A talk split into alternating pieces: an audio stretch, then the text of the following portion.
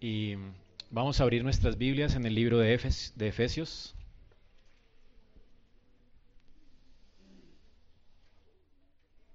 Hemos hecho un par este mes, recuerdan, por causa de que tenemos, queremos con los ancianos hablar sobre las misiones y bueno, esta mañana quisiera quisiéramos cerrar nuestra serie sobre las misiones y el evangelismo con la importancia de la oración.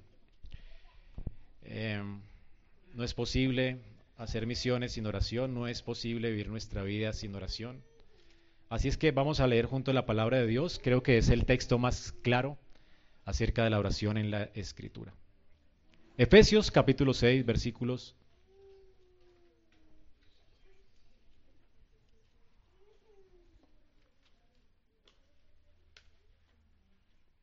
Efesios 6, ¿sí? versículo del 18 en adelante.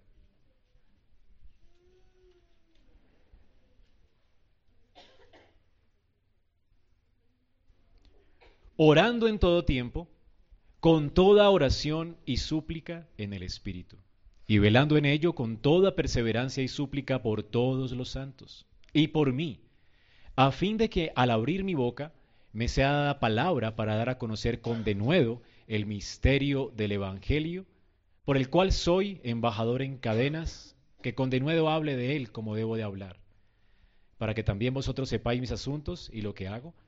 Todos lo haré saber, Titico, hermano amado y fiel ministro en el Señor, el cual envía a vosotros para esto mismo, para que sepáis lo tocante a nosotros y que consuele vuestros corazones. Pase a los hermanos y amor con fe de Dios Padre y del Señor Jesucristo. Que la gracia del Señor Jesucristo, que, la gracia sea con todos los que aman a nuestro Señor Jesucristo con amor inalterable. Amén. Pablo era un embajador en cadenas, como nota en el versículo 20. ¿Qué significaba un embajador en cadenas?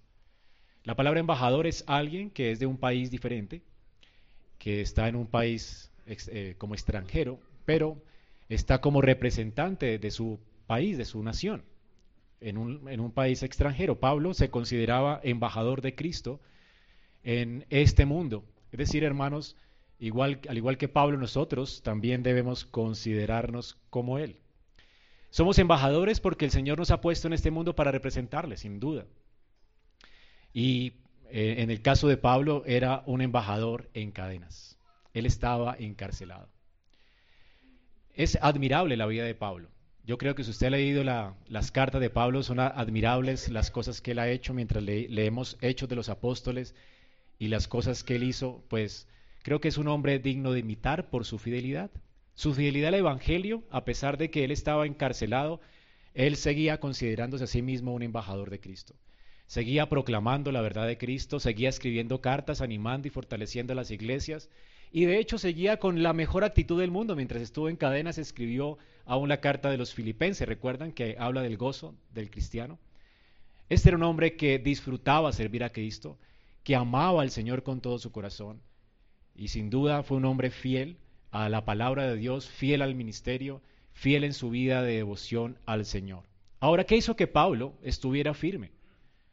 Pablo vivía en tiempos difíciles, hablando eh, con, uno de los ancianos acerca de las cosas que estamos viviendo hoy con la ideología de género y con todas las cosas que están viniendo sobre la iglesia cada día, eh, la, exposición en la que cada día están nuestros hijos a la corrupción en, este mundo es increíble, ¿verdad? Bueno, en los tiempos de Pablo era, eran las cosas peores, creo.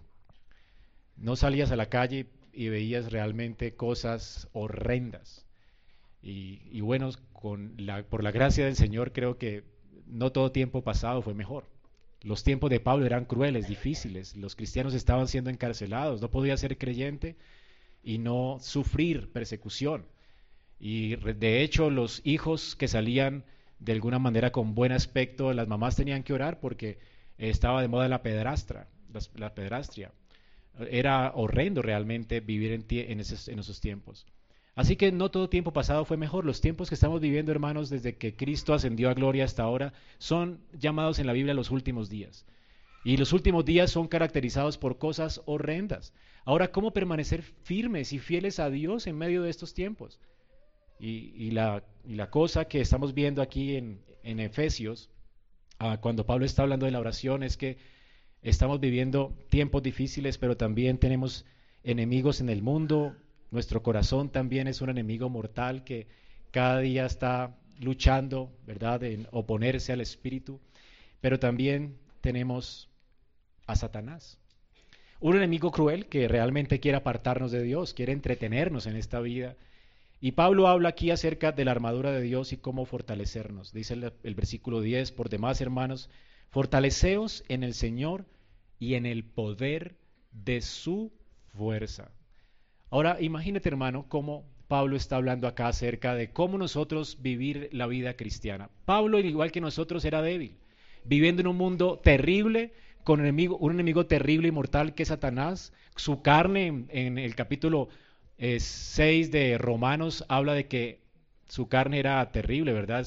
él lo llama cuerpo de muerte y, ora a Dios, ¿quién me librará de este cuerpo de muerte?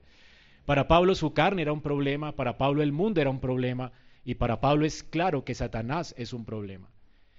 Pero para Pablo también era claro, y creo que él fue un hombre fiel, no por su fortaleza, no a causa de que él era un increíble hombre de Dios, y que era muy diferente a nosotros. No, era un hombre sujeto a pasiones, igual que tú y que yo. Era un hombre con las debilidades que tienes tú también.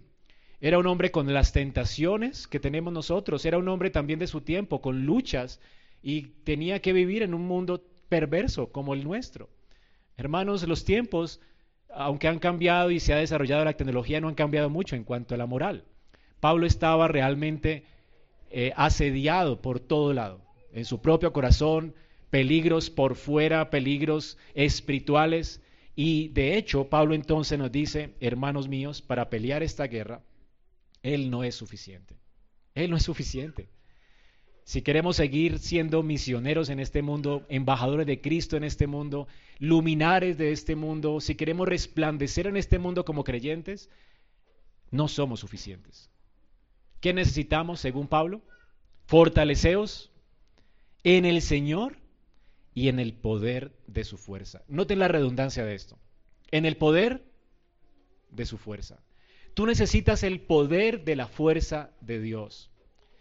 No podemos librar las batallas en este mundo, ni con el mundo, ni con la carne, ni con Satanás, si no es con el poder de la fuerza del Señor. Hermanos, necesitamos a Cristo. Y de hecho, la armadura del creyente que Pablo cita acá no es la clásica armadura romana de que Pablo está citando, sino más bien la, eh, aquel, aquella armadura que cita Isaías, de este poderoso hombre que viene a pelear las batallas de Dios por su pueblo, y es Jesucristo. Como dice después en otro texto, igual que este, en eh, Colosenses, es igual que Efesios, una carta casi que par, habla acerca de revestirnos de Jesucristo, ¿verdad? Así que revestirnos de Jesucristo y revestirnos de la armadura de Dios es exactamente igual. Usted necesita a Jesucristo. Usted necesita buscar en este mundo identidad en Jesucristo. Usted necesita depender de Jesucristo. Necesita depender de su fuerza, de su fortaleza. En este mundo no podemos vivir con nuestras fuerzas. Bueno, y la pregunta es, ¿cómo hacemos esto, Pablo? ¿Cómo podemos revestirnos de Cristo? ¿Cómo podemos vivir de esta forma que tú estás diciendo acá como guerreros, revistiéndonos de Él, de su fuerza, de su fortaleza? Y en el versículo 18 entonces tenemos la manera, orando. Y si notan aquí, Pablo no, está hablando de una orden. De hecho, el verbo orando aquí no es una orden. No está diciendo oren. ¿sí? No está ordenando algo, sino más bien aquí tenemos un participio. Los participios normalmente en la, Biblia y, y en toda oración funcionan como modificadores de un verbo. Los verbos aquí son fortaleceos en el Señor, y en el poder de su fuerza. Esto es una orden. Usted tiene que fortalecerse en el poder de la fuerza del Señor. ¿Cómo lo hacemos? Vistiéndonos de la armadura de Dios, decir, vistiéndonos, revistiéndonos de Cristo. ¿Y cómo lo hacemos? Orando en todo tiempo. Orando aquí está modificando el verbo fortaleceos en el Señor. Es orando que nos fortalecemos del Señor.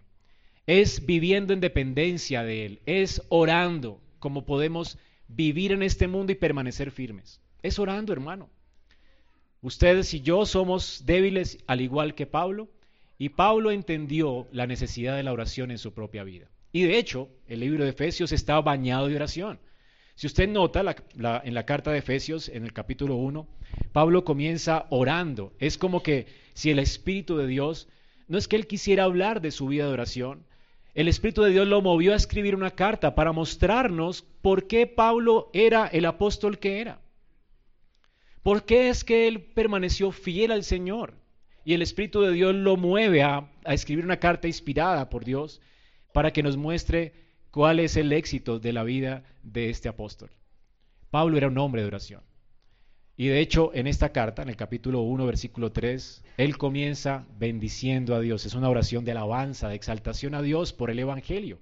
Bendito sea Dios y Padre de nuestro Señor Jesucristo, que nos bendijo con toda bendición espiritual en lugares celestiales en Cristo. Y luego habla del Evangelio, de cómo Dios nos escogió y alaba a Dios por la elección y alaba a Dios por, el, por, por la gracia que recibimos en Jesucristo, cómo Él nos rescató y cómo Él nos bendijo por causa de la muerte de Cristo, luego cómo nos selló por el Espíritu de Dios.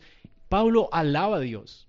Luego en el versículo 15, por esta causa yo también, habiendo oído de la fe en el Señor Jesús y de vuestro amor, no ceso de dar gracias. Otra oración, oración de exaltación, luego oraciones de acciones de gracias por la iglesia. Pablo era un hombre que no solamente adoraba a Dios por el Evangelio, por lo que había ocurrido en su vida, por la lección de Dios, por la gracia que obtenemos en Jesucristo y por los dones que recibimos por el Espíritu de Dios, pero Pablo también agradecía, agradecía a Dios por toda su vida y por la iglesia. Pablo sabía que no ocurría algo en la iglesia que no fuera producido por Dios. Así que Pablo no agradece a la iglesia por la fidelidad de la iglesia, Pablo agradece a Dios por la fidelidad de la iglesia, entiende que es Dios quien sostiene nuestras vidas. Y Pablo era un hombre agradecido y oraba en agradecimiento a Dios, no ceso de dar gracias por vosotros, haciendo memoria de vosotros en mis oraciones. Así que Pablo tenía una iglesia que era fiel a causa también de que él oraba, él entendía que Dios escuchaba sus oraciones. Pablo era un hombre de oración, pero también vemos en el versículo capítulo 3, perdón, versículo 14 dice, por esta causa doblo mis rodillas ante el Padre de nuestro Señor Jesucristo. Pablo en la carta está escribiendo acerca de lo que Dios ha hecho en la iglesia y luego dice, hermanos, yo entiendo lo que Dios ha hecho, cómo nos ha hecho un pueblo, cómo nos ha hecho un pueblo santo para Él. Y, de hecho entiendo, el, o sea, comprendo el increíble amor de Dios, pero yo ruego a Dios para que, y doblo mis rodillas, para que, para que os dé, versículo 16, conforme a la riqueza de su gloria, el ser fortalecidos con el poder en el hombre interior por su espíritu, para que habite Cristo por la fe en vuestros corazones a fin de que arraigados y cimentados en amor seáis plenamente capaces de comprender con todos los santos, y habla del amor de Dios, de, que pueden comprender el amor de Dios. Si ustedes pueden comprender el amor de Dios, como comenzamos esta serie, ¿verdad? Y la gloria y la grandeza de su gracia, sus vidas van a ser transformadas. ¿Y, y cómo Pablo puede eh, entender que esto va a suceder? ¿Cómo la, la iglesia va a ver? Entiende que solamente es por la gracia de Dios y por eso pide a Dios, ruega a Dios por esto. Hay que rogar a Dios por iluminación, para que Dios nos permita comprender más su increíble amor y su gracia. Y Pablo ruega a Dios por la iglesia. Pero entonces Pablo termina su carta diciendo, orando en todo tiempo. Pablo después de mostrarnos y abrirnos su lugar secreto de oración y mostrarnos cómo él es un hombre que alaba a Dios, es un hombre que ruega por la iglesia, es un hombre que agradece por la iglesia, Pablo entonces dice ahora, hermanos, oren, oren. Si ustedes no oran, no podrán permanecer fieles. Era el secreto de la vida de Pablo, no porque la oración es poderosa. He escuchado frases como es que, hermano, la oración es poderosa. No, la oración no tiene poder, tiene poder Dios. La oración nos conecta con aquel que tiene el poder de fortalecer nuestras vidas, de mantenernos en pie. La oración nos conecta con Dios, la oración, es más, Dios anhela tenernos en su casa. Dios quiere que vengamos a Él en oración. Dios quiere que vivamos en dependencia de Él porque Dios anhela bendecirnos. Y no hay bendición sin oración, como lo veremos en esta mañana. Pablo era un hombre bendecido, bendecido porque oraba a Dios. Así que Pablo está mostrándonos aquí un patrón para seguir de, oración. Es lo que nos está diciendo. De hecho, es uno de los textos más hermosos acerca de la oración porque está completico. ¿Quieres aprender a orar? Bueno, tenemos el Padre Nuestro, la oración congregacional, pero ¿quieres aprender a orar en tu vida privada? Bueno, tienes ese texto hermoso de Pablo. ¿Cómo mantenernos firmes en este mundo? ¿Cómo pasar las pruebas en este mundo? ¿Cómo mantenernos firmes y sin fluctuar en este mundo? Orando en todo tiempo, en dependencia de Dios. Hermanos, somos débiles, y solamente por el poder de Dios podremos permanecer firmes en el llamamiento que se nos ha hecho. ¿Quieres vivir a la altura de tu llamado? Si te consideras a ti mismo un creyente, si entiendes que le has entregado tu vida a Cristo, tú eres un embajador. Has sido llamado a representar a Cristo en esta tierra. ¿Quieres vivir a la altura de tu llamado? ¿Entiende lo que es un embajador? Qué honra la que el Señor nos ha dado, ¿verdad? Que le representemos en este mundo. Que seas un heraldo de Cristo en este mundo. Hermanos, yo me siento realmente con una tremenda carga sobre mis hombros cuando entiendo que soy un embajador de Cristo. No importa dónde estés, no importa si, Pablo dice, no importa si estoy en cadena, yo soy un representante de Cristo, aún encadenado. Él era un heraldo del Evangelio. ¿Te consideras así? ¿Quieres vivir a la altura de ese llamamiento? Tú eres un embajador en tu casa. Tú eres un embajador como madre o padre. Tú eres un embajador de Cristo en tu colegio, en tu universidad. Eres un representante de Él. ¿No pesa esto sobre tus hombros? Qué vergüenza es cuando nuestras vidas no dan al blanco, ¿verdad? Y cuando con nuestras vidas manchamos el honor de aquel que nos llamó a ser sus representantes. ¿Quieres seguir manchando el nombre de Cristo? Yo creo que no. Si eres creyente nos duele, ¿verdad? ¿Cómo permanecer firmes? Tú no puedes. Tú necesitas el poder de Dios, necesitas fortalecerse en su poder. ¿Y cómo lo hacemos? Orando, hermanos. Orando. Y entonces, comencemos viendo por qué la necesidad de la oración. ¿Por qué es que orando es la única forma de fortalecernos y de vivir la vida cristiana? ¿Por qué es que orando es la única forma de mantenernos firmes en esta guerra contra Satanás, contra el mundo y contra nuestra carne? Es el énfasis de nuestro texto. Es orando. ¿Por qué? Es orando como podemos recibir el poder de la fuerza de Dios. ¿Por qué? Y vamos a ver esto en primer lugar en Éxodo 17, del 8 al 13. Hermanos, las razones de por qué, aquí tenemos una, una gran sombra de estas cosas. Éxodo 17, del 8 al 13. El contexto de lo que estamos leyendo aquí en Éxodo es que Dios había ordenado a Israel pelear contra los amalecitas. Dios había ordenado que Israel debía pelear y barrer la tierra de toda profanación. Israel era una embajadora en la tierra prometida. Y como embajadora en la tierra prometida, Israel estaba llamada a juzgar a los habitantes de Canaán. Y tenían que pelear contra los habitantes de Canaán. ¿Cómo quitar la profanación de la tierra? Los enemigos de Israel eran más poderosos que Israel, por supuesto, tenían más armas. Era gente más muy perversa. Era gente temible. ¿Se acuerdan de los espías que fueron a examinar la tierra? ¿Y qué dijeron después? No podemos contra ellos. Esas personas parecen como gigantes. No, no, no iremos a pelear contra ellos. Sin embargo, Josué y Caleb no temían a estas cosas porque tenían su confianza puesta en Dios. Dios les había llamado como embajadores. ¿Cómo pelear? Y aquí nos muestra entonces cómo es que Israel iba a prevalecer contra sus enemigos. Cómo es que Israel iba a quitar la profanación de la tierra. Y esto es un ejemplo de cómo tú puedes quitar la profanación de tu corazón. ¿Cómo es que tú puedes batallar contra tu carne? ¿Cómo es que tú puedes batallar en este mundo contra las ideas de este mundo? ¿Cómo es que podemos mantenernos fieles y firmes en este mundo? He aquí un ejemplo, hermanos. ¿Cómo lo hizo Moisés? Entonces vino Amalek y peleó contra Israel en Refidim. Y dijo Moisés a Josué, escógenos varones y sal a pelear contra Amalek. Mañana yo estaré sobre la cumbre del collado y la vara de Dios en mi mano. E hizo Josué como le dijo Moisés, peleando contra Amalek. Y Moisés y Aarón y Ur subieron a la cumbre del collado. Y sucedía que cuando alzaba Moisés su mano, Israel prevalecía. ¿Qué significa prevalecer? Ganaba, ganaba la guerra. Y entonces dice, y las manos de Moisés se cansaban, por supuesto, era un hombre. Por lo que tomaron una piedra la pusieron debajo de él y se sentó sobre ella y Aarón y Ur sostenían sus manos. Y aquí está la, la gracia, ¿verdad?, de orar juntos. y el uno al otro lado, al otro. Así hubo en sus manos firmeza hasta que se puso el sol. Y Josué deshizo a Amalek y a su pueblo a filo de espada. ¿Cómo fue que destruyó Israel a sus enemigos? ¿En su fuerza? ¿Qué sucedía si dependían de su fuerza y dejaban de orar? Perdían. ¿Sabes por qué pierdes tus batallas contra la carne? ¿Sabes por qué una y otra vez caes en los mismos hábitos en tu vida? ¿Sabes por qué no eres fiel como padre muchas veces y sigues otra vez tus hábitos pecaminosos? Porque no oras. La Biblia dice, separados de mí, nada podéis hacer. Hermanos, es imposible vivir nuestras vidas cristianas sin oración.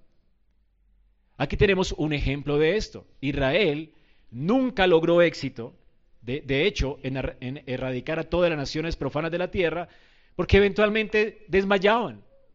Dios, de hecho, entregó al pueblo en manos de sus enemigos, pero luego Él les da las promesas de un rey, ¿se acuerdan?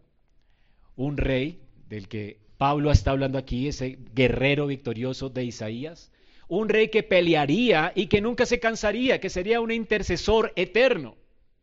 Y es lo que tenemos en Cristo, ¿verdad? ¿Qué es lo que está haciendo Cristo en estos momentos por nosotros? ¿Por qué es que después de Cristo la iglesia ha seguido avanzando y las puertas del infierno no han prevalecido contra ella? ¿Sabes qué, hermano? Te tengo una buena noticia. Hay alguien que está orando por ti. Y esto me estremece. Tenemos el ejemplo en Josué peleando las batallas de Dios. Y en Moisés como la cabeza federal o representante de Israel orando por el pueblo. Si él dejaba de orar, los enemigos prevalecían contra Israel. Pero los hombres se cansaban. Los sacerdotes de Israel fallaron. Los enemigos de Israel prevalecieron contra ellos, fueron expuestos realmente al exilio. ¿Se recuerdan? En el, en el siglo, en el tiempo de los reyes. Pero hermanos, cuando Cristo viene, viene como el guerrero victorioso cuyas manos no se cansan. Cristo se caracterizó en todo su ministerio como un hombre de oración. Él es el intercesor por excelencia. Y de hecho, según el pacto de Dios, según las condiciones pactuales en las que estamos nosotros, nunca obtendremos algo sin oración, ni Jesús obtendría algo sin oración. Esto es lo que se acordó en el pacto eterno de redención. Y quiero que me acompañen al Salmo 2, versículos del 6 al 12. Y quiero que entiendan la importancia de la oración dentro del pacto de gracia. Es imposible que la cabeza federal obtuviera algo sin oración y es imposible que nosotros obtengamos algo sin oración si estamos dentro de las estipulaciones de ese pacto. ¿Por qué es que sucedía esto con Israel? ¿Por qué es que sin oración ellos no podían ganar? ¿Por qué es que debían depender de Dios? porque estas eran las estipulaciones del pacto. Aquí tenemos en Salmo 2, versículo 6, yo he puesto mi rey sobre Sión, mi santo monte. Yo publicaré el decreto. Jehová me ha dicho. Noten aquí que se corre la cortina de los cielos y estamos escuchando una conversación entre el Padre y el Hijo. Quiero que noten eso, ¿ok? Mientras leen este texto es una conversación entre el Hijo de Dios eterno y el Padre eterno. Dice Jehová me ha dicho, mi Hijo eres tú, habla el Padre. Yo te engendré hoy. ¿Qué dice el Padre? Pídeme y te daré por herencia a las naciones. ¿Cuál es la condición? Pídeme. ¿Cómo es que el Hijo va a acabar y a destruir a sus enemigos? ¿Cómo es que el Hijo va a quitar la profanación de la tierra? ¿Cómo es que el Hijo va a actuar como el verdadero Josué, como el verdadero Moisés? ¿Cómo es que Él va a hacerlo? Pidiendo. Pídeme y te daré por herencia las naciones de la tierra. Y como posesión tuya todos los confines de la tierra. Los quebrantarás con vara de hierro, como vasija de alfarero los desmenuzarás. Ahora pues, oh reyes, sed prudentes Admitid amonestación, jueces de la tierra, servid a Jehová con temor y alograos con temblor, honrad al Hijo para que no se enoje y perezcáis en el camino, pues inflama de pronto su ira. Bienaventurados todos los que en él confían. Noten aquí cómo nos hemos sido aligados a Cristo como cabeza federal. Él va a pedir, pero nosotros ¿qué tenemos que hacer? Pedir a Él, confiar en Él. Es igual, si tú estás en pacto con Cristo, tú no vas a poder prevalecer contra nada si no confías en Él. Y Cristo, realmente la iglesia ha permanecido a causa de su intercesión. Cristo siempre oró, se caracterizó por la oración, madrugaba a orar, ahora en sus días de más eh, increíble labor ministerial, él madrugaba más a orar. De hecho, los apóstoles al verlo orar dijeron, Señor, enséñanos a hacerlo, porque aún en eso somos débiles. Y Él les enseñó a orar. Oró hasta el final de sus días. Veremos después, dentro de ocho días, la oración sacerdotal de Él. Siempre oró, se caracterizó por la oración. Jesucristo fue un hombre de oración. Pero además de eso, después de su muerte y resurrección, Además de que oró en la cruz y clamó en la cruz al Padre y le entregó su alma al Padre y prevaleció y resucitó de entre los muertos y el Padre le entregó a él todo dominio y poder. Él está sentado en el trono de Dios a causa de su, de su intercesión porque nunca sus manos se cansaron. Hoy, hermano, Jesucristo se caracteriza por ser nuestro sumo sacerdote. Y según Hebreos, Él es no solamente la ofrenda por el pecado, pero también es el sacerdote que se presentó delante de Dios una vez y para siempre. Y Él está delante de Dios intercediendo por nosotros. ¿No es maravilloso esto? Y Él no se cansa de orar por nosotros. Hermanos, si, si, nuestra vida, si la obra que comenzó en nosotros, el Señor la perfecciona, no es a causa tuya, es a causa de Él y de su intercesión. Pero si tú quieres vivir una vida vibrante, vivificante y fiel al Señor, Tú necesitas depender de Él y confiar en Él y recibir la amonestación de Dios y doblegar tus rodillas delante de Él y vivir también en oración. Porque está dentro de un pacto. Y dentro de este pacto no se obtiene nada sin oración. Si la cabeza ora, el cuerpo debe orar. Si Cristo es tu cabeza, ¿cuánto más no tú? Hermanos, la oración es parte de las estipulaciones de Dios y las obligaciones del pacto. La escritura nos dice, ustedes no tienen porque no piden. ¿No dice esto Santiago? ¿Por qué es que no tenemos en la vida? ¿Por qué es que fracasamos como cristianos? ¿Por qué es que fracasas como padre? ¿Por qué es que fracasas como estudiante o como hijo? ¿Por qué es que fracasas en la vida? ¿Por qué es que fracasas en tu moralidad? ¿Por qué es que una y otra vez tropiezas? Ustedes no tienen porque no oran, porque no piden. Hermano, no se nos ha prometido algo alejados de Dios, no se nos ha prometido algo aparte de la oración. Esta iglesia puede crecer en número y está bien que crezca en número, ¿verdad? Pero eso no es lo que debería tener contento un pastor. De hecho, Pablo nunca estaba satisfecho con que la iglesia creciera en número. Él decía que sufría dolores de parto hasta ver a Cristo formado en los creyentes. ¿Saben que es triste? Que esta iglesia se llene, ¿verdad? Y sigan viviendo vidas paganas. Y sigan con un pensamiento realmente mundano. Y sigan cayendo en hábitos pecaminosos en sus vidas. Es vergonzoso. Porque somos embajadores de Cristo.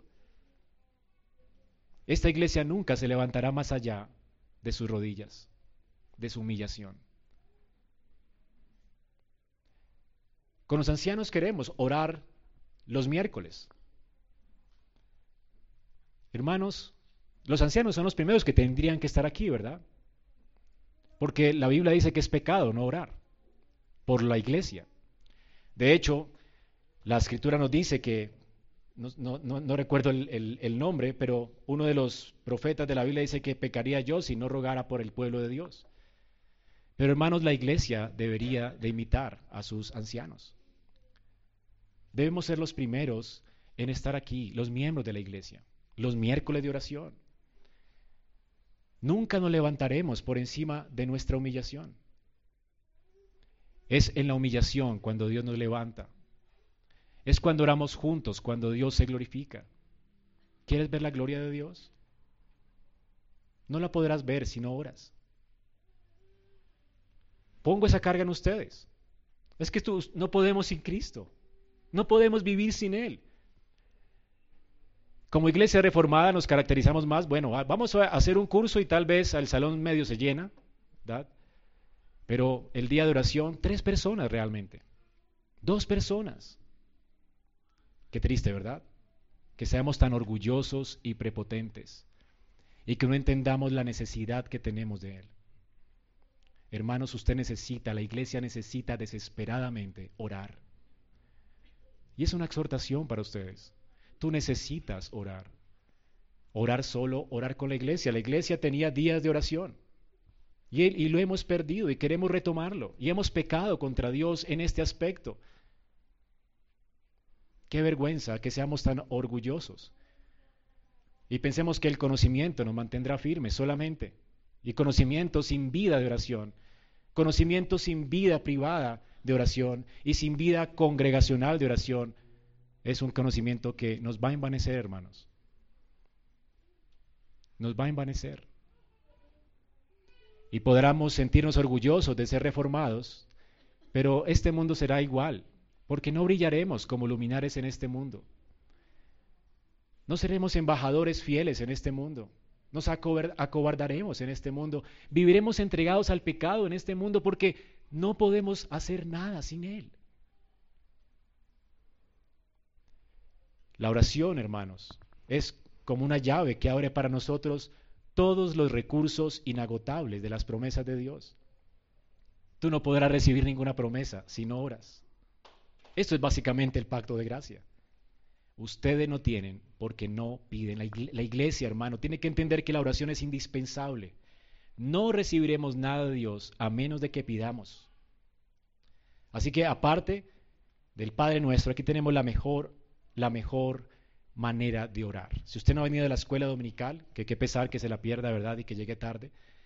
Pero si usted no ha venido, voy a recordarles algunas cosas que Pablo nos recuerda acá. ¿Cuándo orar? ¿Cuándo orar? Es fácil, ¿verdad? Allí está la respuesta, en todo tiempo. Recordemos que Cristo no hacía nada sin su Padre, Él era dependiente, Él oraba en todo tiempo. Jesús nos enseñó a relacionarnos con Dios. Jesús no solamente hacía oraciones por Él, hacía oraciones por el pueblo, se apartaba a orar, sino que Él oraba todo el tiempo. Orar todo el tiempo debe caracterizar nuestra vida. Y orar en todo el tiempo, eh, Jesús hacía oraciones cortas, cuando resucitó a Lázaro, ¿se acuerdan? Te agradezco, Padre, porque sé que tú me oyes. Y luego dice, Lázaro, levántate. Él oró una oración pequeña, delante de todos, para que supieran su relación íntima con el Padre. E, él, vivía de cara a Dios, como eh, dice la Corandeo. Él vivía de cara a Dios, es decir, eh, ahora estaba hablando con alguien que me decía, no, hay una camarita y como que uno se intimida con una cámara, ¿verdad? Sabe que eh, si tiene una cámara en el trabajo, entonces como que nos cuidamos de que el jefe no nos esté viendo haciendo cosas raras, ¿verdad? Usando mal el tiempo. ¿Saben qué, hermanos? Los ojos de Jehová están puestos sobre cada uno de nosotros y sus oídos inclinados a nuestra voz. Tú no tienes que hacer una oración audible, pero tienes que estar consciente de que los ojos de Dios están mirando siempre y sus oídos atentos a tu clamor. Tú puedes, mientras estás siendo tentado, orar al Señor, Señor, líbrame de esta tentación. Tú puedes, mientras estás en el transmilenio, ¿verdad? Y todo el mundo te está atacando, uno se siente atacado, yo no sé, intimidándote, y sientes que por dentro todo se está enervando y va a salir tu ira. Y tú puedes orar en ese momento, Señor, dame dominio propio. Y te agradezco tanto que por lo menos no tengo que caminar tanto y, gracias por que tengo un spa gratis, no sé. Y comienzas a pensar lo bueno, ¿verdad? Lo justo, lo de buen nombre y a pensar en Dios. Y entonces tú puedes orar, Señor, dame dominio propio. Y tú puedes llegar a tu casa y orar y apagar tu televisor. De hecho, no sé quién dijo, creo que es John Piper, que no habrán excusas en el día del juicio. Y el Facebook será un testigo contra ti en el día del juicio. Pasamos mucho más tiempo en, redes sociales, muchos, y realmente va a ser un testigo contra nosotros porque no oramos. Y tenemos excusas, es que no me queda tiempo. Entonces, si te queda tiempo para chatear, para hablar con otros y no con Dios, a quien necesitas desesperadamente, ¿Qué estás haciendo con tu tiempo? Tal vez necesites apagar tu televisor. Necesitas colocar tu despertador. Si te despiertas para trabajar y te obligas a ti mismo a trabajar para ganarte un peso, no, no obligarás a ti mismo orar al Señor porque tú necesitas de Él. Tú necesitas desesperadamente a Dios. No puedes trabajar sin Él. Tú no puedes vivir sin Él. Orar en todo tiempo es entonces orar en todo tiempo. Fácil, ¿no? Eso es lo que quiere decir orar en todo tiempo. Vivir de cara a Dios. Oraciones cortas, oraciones largas, oraciones que tienen que ver eh, eh, a solas, oraciones con la congregación, oraciones mientras trabajas. Señor, dame creatividad mientras trabajo, ayúdame a enfocarme. Dame dominio propio y control para no tomar lo que es mío. Ayúdame a no robar el tiempo de mi jefe. Luego llegas a la casa, ayúdame a ser fiel con mi esposa. Señor, estoy cansado.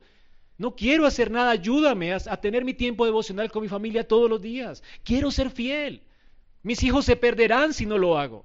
Ayúdame a catequizarlos, a enseñarles las preguntas del catecismo. Ayúdame a ser fiel como madre. Señor, mi hijo me desespera, ayúdame a no, a no gritarle, a tratarle como una imagen tuya. Controla mi ira. Ayúdame a corregirle con amor. Ayúdame a usar la vara con amor. Yo no puedo, Señor.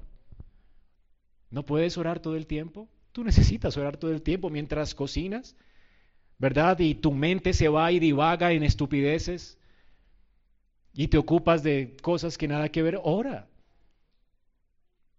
Cuando quieres chismear, ora a Dios. Señor, refrena mi lengua. Mi lengua se inflama como el fuego, reténla. No puedo dominarla. Eso es orar en todo tiempo. Orando en todo tiempo. Así, hermanos, nos vamos a mantener al margen del pecado. Es solamente orando en todo tiempo que Dios nos va a librar de la tentación. Dice la escritura en Lucas 21, del 31 al 36. Mira también vosotros mismos que, que, vuestros corazones no se carguen de glotonería y embriaguez y de los afanes de esta vida, y venga de repente sobre vosotros aquel día como un lazo vendrá sobre los que habitan sobre la faz de la tierra. Hermanos, este mundo está capturándonos como un lazo. Y dice, velad pues. ¿Y cómo es que velamos en este mundo? Orando en todo tiempo, para que seáis tenidos por dignos de escapar de todas estas cosas que vendrán. ¿Y cuáles son las cosas que vendrán? Las acabamos de leer, ¿verdad? ¿Cuáles? Glotonería y embriaguez y afanes de esta vida. ¿No es horrible, hermano? Los afanes de esta vida son graficados en, el Apocalipsis, estábamos leyendo en estos días, como aguijones de escorpión. El estrés de esta vida, como que nada te sacia, estás todo el tiempo afanado por todo, con desesperanza, como que inquieto en tu espíritu. ¿Y cómo es que nos, nos envolvemos en esto sin descansar en Dios? ¿Y cómo es que vencemos estas cosas y preocupaciones orando en todo tiempo? ¿Cómo es que te vas a librar de las embriagueces y de la glotonería de este mundo, de la sensualidad de este mundo? Orando en todo tiempo. Pablo nos llama, hermanos, a ser diligentes en la oración. Y de hecho en Romanos 12, del 10 al 12 dicen lo que se requiere diligencia, diligentes, no perezosos, fervientes en espíritu, sirviendo al Señor. ¿Cómo? Sufridos en la tribulación y constantes en la oración. Pablo nos dice que seamos que diligentes, no perezosos, fervientes. ¿Y cómo es que vencemos la pereza? ¿Cómo es que vencemos la pereza para servir a Dios en medio de este mundo? ¿Cómo es que vencemos la pereza para, para tener responsabilidad sobre las cosas que hacemos como creyentes? Para evangelizar, para criar a nuestros hijos, para tratar bien a nuestro prójimo, para velar por las necesidades de la iglesia. ¿Cómo es que nos mantenemos firmes y diligentes en el Espíritu y servir al Señor? Orando, constantes en oración. Aún la pereza se vence orando. ¿Tienes pereza de orar? Ora. Señor, quita la pereza, ayúdame y sigue orando, no me levanto de aquí hasta que no quites mi pereza. Separados de mí, nada podéis hacer. Orad sin cesar. Primera de Tesalonicenses 5:17, apréndase la memoria. Es fácil. Orad sin cesar. Orad sin cesar. Primera de Tesalonicenses 5:17. Así que hermano, Dios es omnisciente y omnipresente. ¿Recuerden la oración de Nehemías? Cuando estaba delante del rey, el rey le dijo a Nehemías 2:4, ¿qué pides, Nehemías? Y entonces dice, entonces oré a Dios de los cielos. Él no se fue al baño, no podía retirarse. Él tenía que orar en el momento, Señor, dame sabiduría. Necesito hablar con este rey ahora. Y de una vez comenzó a hablar. Hermanos, eso es orar en todo tiempo. Tú vives de cara a Dios todo el tiempo. Así que necesitas sacar tiempo para orar y necesitas orar en todo el tiempo. El Señor mismo nos, enseñó esto. De hecho, Martin Lloyd Jones dice que todo creyente nacido de nuevo siente deseo de orar. Solamente que a veces lo resiste. Resiste el deseo. ¿Le ha pasado a usted? Oiga, no he orado este día, yo quiero orar. Pues ore allí mismo, Señor, gracias te doy por darme este motivo de oración y por darme la, eh, la necesidad de orar a ti, Señor. A ti levanto mi clamor en esta mañana y comience a orar. Dice Martin Lloyd Jones, un cristiano nunca debe resistir el impulso de orar. Qué horrible, ¿verdad? Es lo único que no te tienes que resistir. Tú puedes resistir el pecado. Si te hace daño un chocolate, tú dices, no, no, no quiero tomar chocolate. Pero si quieres orar, ora, porque lo necesitas. Y todo creyente quiere hacerlo. Es como respirar. Ahora, dice él, podemos resistirnos a un postre. Podemos resistirnos a mirar ciertas cosas. Podemos resistirnos, manifestar cosas a otros. Pero no tenemos que resistirnos a orar. Siempre que te venga el impulso de orar, ora.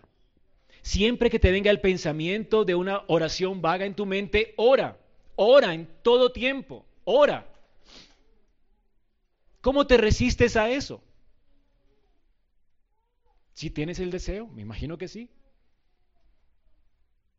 La oración, el deseo de la oración es el impulso de alguien nacido de nuevo. Era una de las cosas que aterraba cuando Dios se apareció a eh, el que le compartió a Pablo, no me acuerdo el nombre, Ananías. Ananías, ve a tal lugar, a la calle, la hermosa, que ya está Pablo. Y Ananías dijo, Señor, él persigue a los creyentes, me va a matar. Yo no quiero ir allá. Y el Señor le dice, ve tranquilo porque él ora, él está vivo. ¿Sí? ¿Has visto que un niño respira cuando nace y llora? Está vivo, ¿verdad? No se ahogó con los líquidos, está vivo, el corazón late y lloró.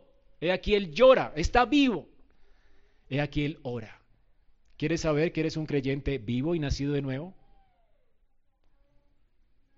Todo creyente tiene la necesidad de orar. Lo increíble es que nos aguantamos las ganas de respirar. La oración es como la respiración y te las aguantas. Y por eso vives como intoxicado, ¿verdad? En esta vida. Así que hermanos, ora en todo tiempo. ¿Cómo orar? Responde la pregunta. ¿Cómo orar? Léelo. Versículo 18 de, Efesios 6. ¿Cómo orar?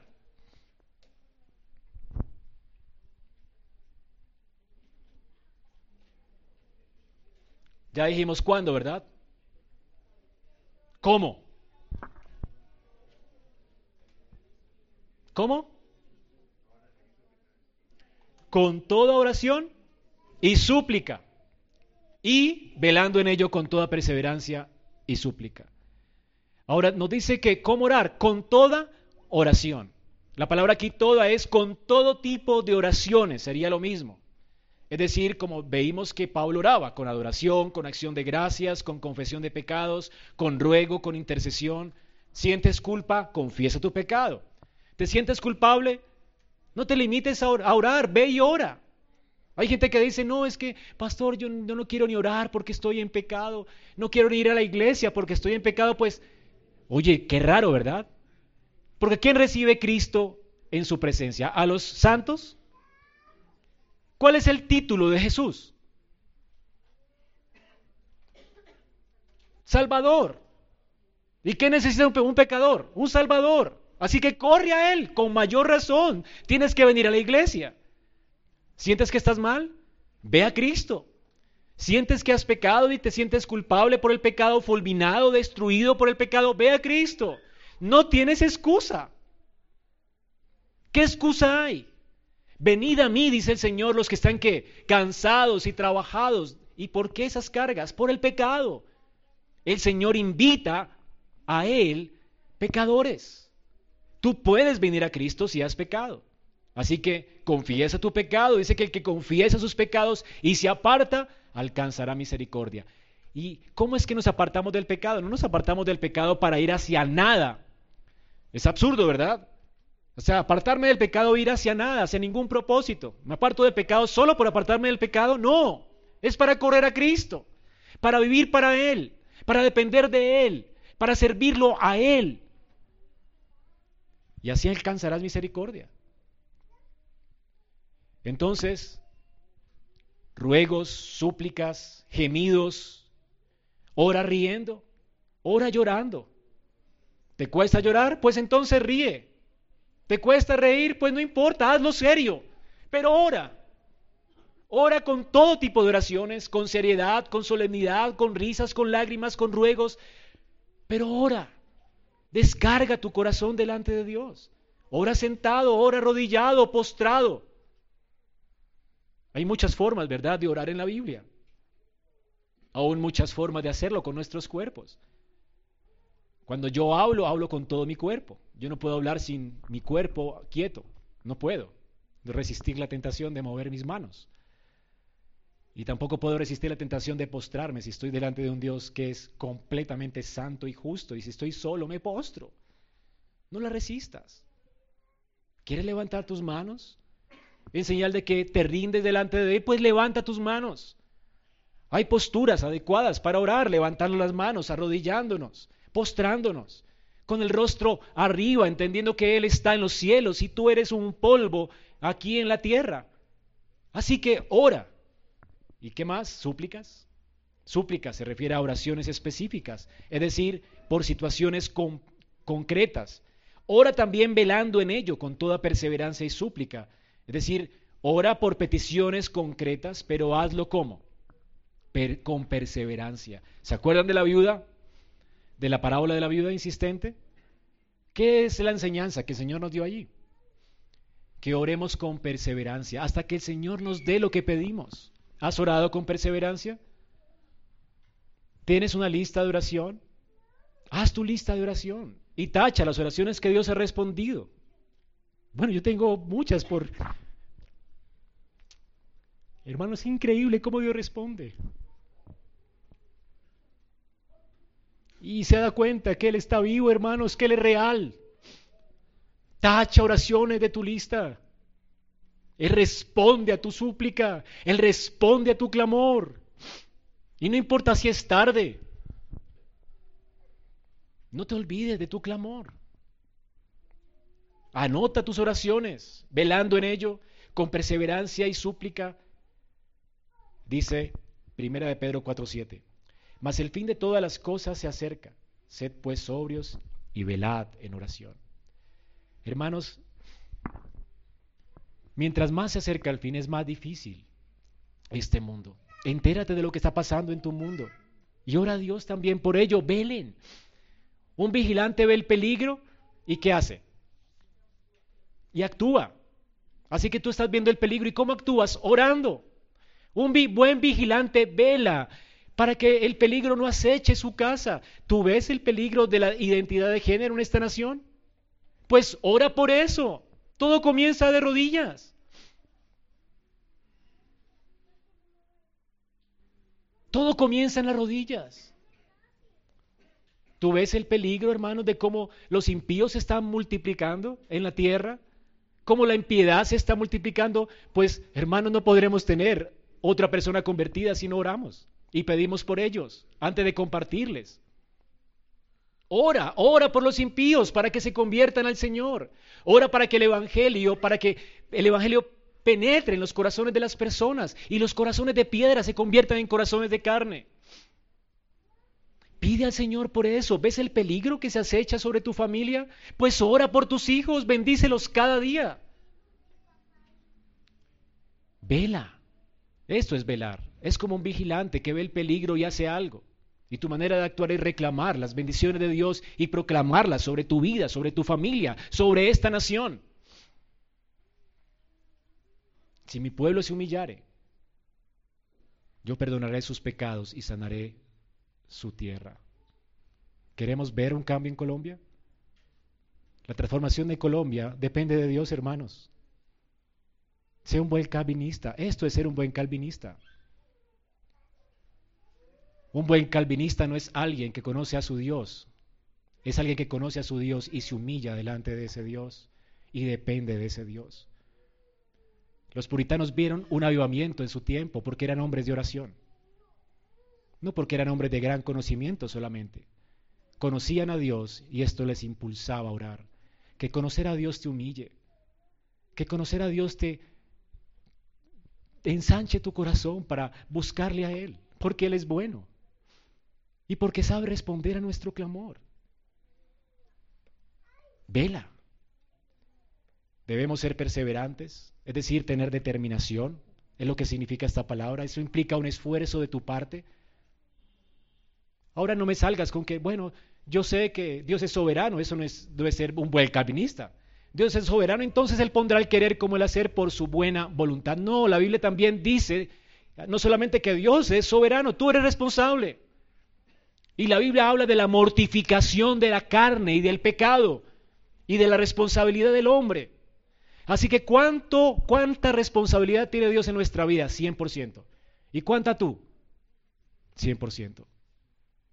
Tú eres responsable. En el día del juicio no le eches la culpa a Dios, Señor, tú nunca colocaste el querer como el hacer en mi vida. No.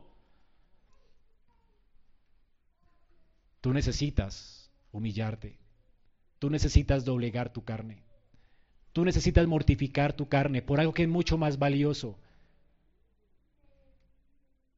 Busca a Dios antes de que sea tarde. Búscalo. Mientras tanto que Él pueda ser hallado, búscalo. No culpes a Dios por tu destino. No culpes a Dios por tu condenación. Nadie podrá culpar a Dios por su condenación. Él no se cansa de decirle a los pecadores, vengan a mí. Y si tus pecados son rojos como la grana, yo los haré blancos como el carmesí. Tú eres 100% responsable de venir a Cristo hoy, aun si no le conoces. Si no sientes el deseo de orar, si eres alguien que está apartado de Dios y apartado de la razón y entregado al pecado, hoy puedes venir a Cristo. Tú eres responsable. Ven, dice el Señor. 100% responsable. No culpes a Dios por tu pecado. No culpes a Dios por tu pereza. ¿Cuándo sabrás que Dios colocó el querer como el hacer? Cuando responsablemente vas y te humillas. Cuando responsablemente vas y le buscas. Allí entonces sabrás que Dios colocó el querer como el hacer.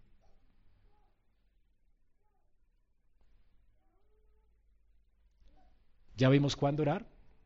¿Cómo orar? ¿Por quién orar? Léalo. ¿Por qué orar? Versículo 18 al 20. Al final del versículo 18, la última oración. Muy bien. ¿Y por quién más? Y por mí, por todos los santos y por mí, por su pastor. Ore, hermanos, naturalmente estamos centrados en quiénes. Que las oraciones no, no solamente estén enfocadas en ti, Así que ora por todos los santos. Coloca en tu lista de oración no solamente peticiones que tienen que ver contigo, con este mundo, con esta nación, sino con tus hermanos. La oración nos une también, nos conecta no solo con Dios, sino nos conecta unos con otros. Ahora, ¿qué tiene que suceder para que usted ore por sus hermanos? Yo cómo voy a orar por ti si no te conozco. Así que no, que se acaba el culto y sales corriendo, no salgas corriendo. Aquí nadie te está echando, ¿sí? Nadie está echando aquí, un, no sé, parece raro porque uno da la bendición y todo el mundo sale corriendo, como si no fueran hermanos, como si fuéramos católicos romanos. Es un vicio católico romano, ¿verdad? Tómese un tinto con su hermano, invítelo a almorzar a su casa. Tengan tiempo de coinonía juntos, conózcanse. ¿Cómo vas a orar por alguien si no lo conoces? Cuéntale tus cargas. De hecho, ¿cómo van a orar por ti si no abres tu corazón a otro hermano? Hermano, ora por mí. Ayúdame a pelear junto contra el pecado. Estas son mis cargas, mis luchas. Aún soy débil de oración. ¿Por qué no levantamos los dos a las 5 de la mañana y, nos, nos, llamamos y oramos y nos obligamos a orar juntos? ¿Te parece? Qué bueno, hermano. ¿No es una buena idea? Consíguete un compañero de oración en esta iglesia. No salgas corriendo de aquí. No vivas como los impíos. Hermanos, de hecho, hoy celebraremos la Santa Cena. Y en la Santa Cena celebramos no solamente que por la sangre de Cristo fuimos limpios de nuestros pecados y ahora somos reconciliados con Dios. La Santa Cena que implica. Pablo dice y ordena que nos esperemos unos a otros. ¿Por qué? ¿Qué es lo que significa el pan y el vino? ¿Que somos qué? Que somos por su sangre cuerpo de Cristo. Somos un solo cuerpo, un solo pan, un solo cuerpo, una sola sangre. Somos su familia. Hermanos, la sangre de Cristo no solamente nos limpia de todo pecado, nos une a Él en pacto, en pacto unos con otros. Por eso, por eso me parece terrible, ¿verdad? Ser excomulgado de la sede del Señor, o que la iglesia nos discipline, nos prive de la sede del Señor, porque estamos entendiendo que no podemos participar del cuerpo de Cristo, que no somos de Él mientras permanezcamos en pecado. Es horrendo, ¿verdad? Vivir sin Dios. La iglesia funciona como una embajada. Priva de la cena a aquellos que son impenitentes y que están entregados al pecado. Y admiten la cena a aquellos que arrepentidos confiesan públicamente su fe en el Evangelio y en Cristo y que están dispuestos a abandonar su pecado para venir a Cristo. Como la iglesia es una embajada, siempre que celebramos la cena, anunciamos que es para verdaderos creyentes, para gente que está conectada con la iglesia, que está en pacto con la iglesia, que públicamente ha anunciado su fe, que se ha bautizado. Si no fuera así, estaríamos haciendo esto indignamente, ¿verdad? Así que hermanos, ama la iglesia, pregunta por tu hermano, sé un embajador y además abre tu corazón. Nota cómo Pablo hace, versículo 21, para que también vosotros sepáis mis asuntos y lo que hago, todo os lo hará saber Títico. ¿Para qué hace Pablo esto? ¿Qué ha dicho él en el versículo 19? Oren por todos los santos y por mí. Ok. Pablo, ¿cómo, oramos por ti? ¿Cierto? ¿Cómo oramos por ti? Bueno, nos dice, ¿cómo? Para que sea abierta mi boca. Él no quiere vender más tiendas, no quiere salir de la cárcel. Ay, ore porque estas cárceles, estas cadenas son duras, tengo ampollas en las manos. Si viera mi cuerpo está debilitado. Eso no le importa a él. ¿Por qué está pidiendo Pablo? para que aún en la cárcel él pueda dar gloria a Dios. Para que aún en la circunstancia que está viviendo, su alma se goce en el Señor y le sirva. Él es un hombre débil. Y sin la oración de la iglesia él no podría vivir de esa forma. No pudo haber escrito la carta de Filipenses si la iglesia no ora por él. ¿Me hago entender? Oren por mí para que en la circunstancia yo glorifique a Dios y yo siga hablando el Evangelio con denuedo sin vergüenza, sin ninguna pena. Pero también tengo otras cosas que decirles a ustedes. ¿Y por qué Pablo dice que Titico les va a hacer saber todo lo que él ha hecho? ¿Por qué? Les va a dar un informe para que oren por él. Cada vez que nos congregamos aquí en, en la asamblea de la iglesia y damos informes, los ancianos no es para chismear ni para contarte cómo va la iglesia para que simplemente te enteres, sino para que ores. Ora por los planes de la iglesia. Ora por lo que está haciendo tu pastor. Cuando decimos que el pastor o que el anciano está en, tal misión o que está predicando en tal iglesia, es para que oren por él, no para chismear, no para que te enteres. Es para que lleves esa carga en oración, para que Dios le dé de nuevo, para que Dios lo sostenga. Por eso es bueno dar informes. Y por eso es que también queremos recibir informes de los grupos pequeños o de las cosas que están pasando en la escuela dominical. Por eso es que pedimos informes, porque queremos saber cómo orar por los niños, cómo orar por los papás. Así que cuando te pidan informes los ancianos, hazlo con ganas y hazlo detalladamente, específicamente, hazlo con amor, porque es lo que sostiene tu ministerio y tu vida, ¿o no? Entonces, ora, pide oración, terminar la carrera con firmeza, Pide en oración esto. para ser fiel al llamado que Dios te hizo? Y por último, ¿dónde orar? ¿Dónde orar?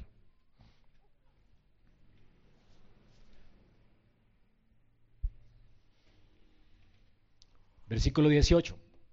¿En dónde orar? En el Espíritu. Debemos orar en el Espíritu. ¿Qué es orar en el Espíritu? Pues no, es hablar en lenguas, no es hablar así, raro, no es hablar como un borracho. Eso no es orar en el Espíritu. A algunos les parece esto, ¿verdad? Algunos eh, comentarios vi que era como hablar como un borracho, hablar raro. Orar en el Espíritu es orar en el ámbito del Espíritu. Es decir, el Espíritu de Dios ha inspirado la palabra de Dios para que conociendo las promesas de Dios, las reclamemos. El Espíritu, orar en el Espíritu es orar según el Espíritu de Dios ha revelado en su palabra, que son las promesas de Dios.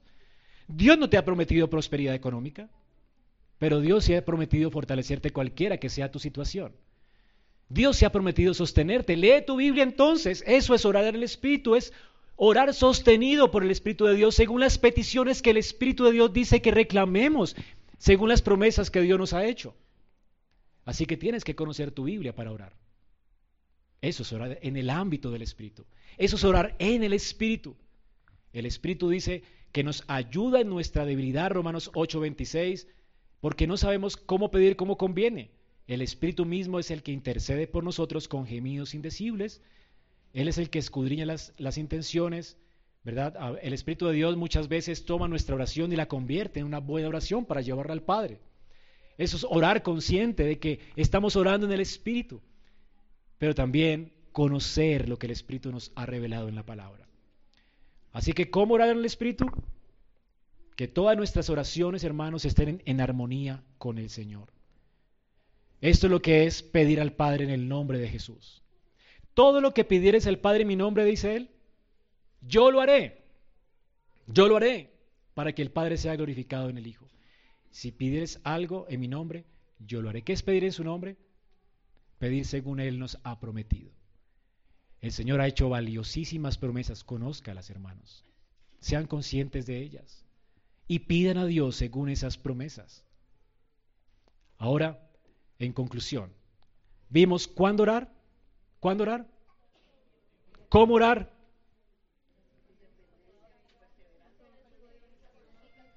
¿Por qué orar? ¿Dónde orar? Hermanos, solamente para cerrar, esta instrucción nos muestra qué cosa. El deseo que Dios tiene de que le amemos. Dios tiene deseo de que tengamos comunión con Él. Dios nos ha salvado para atraernos a Él.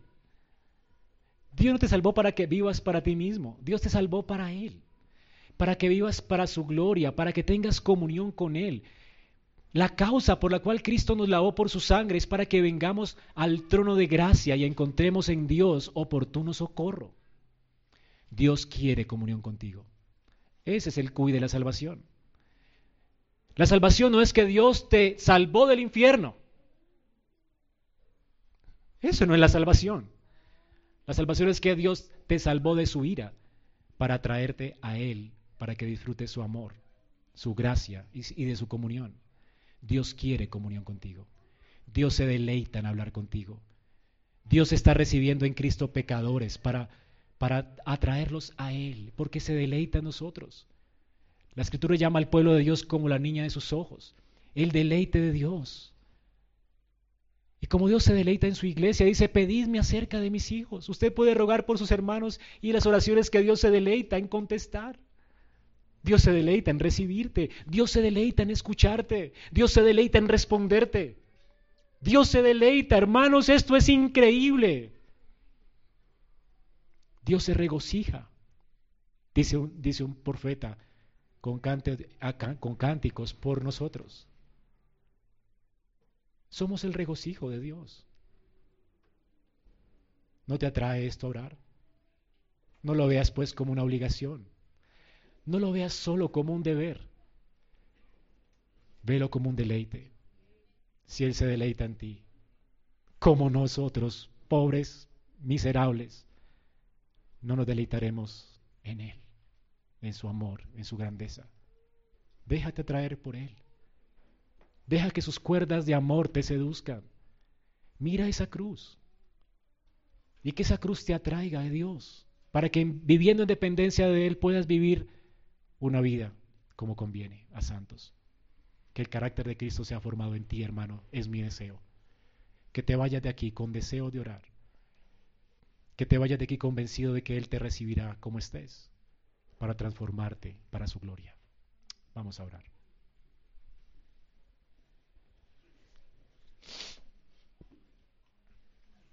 Señor, gracias por tu amor, tu misericordia y tu gracia.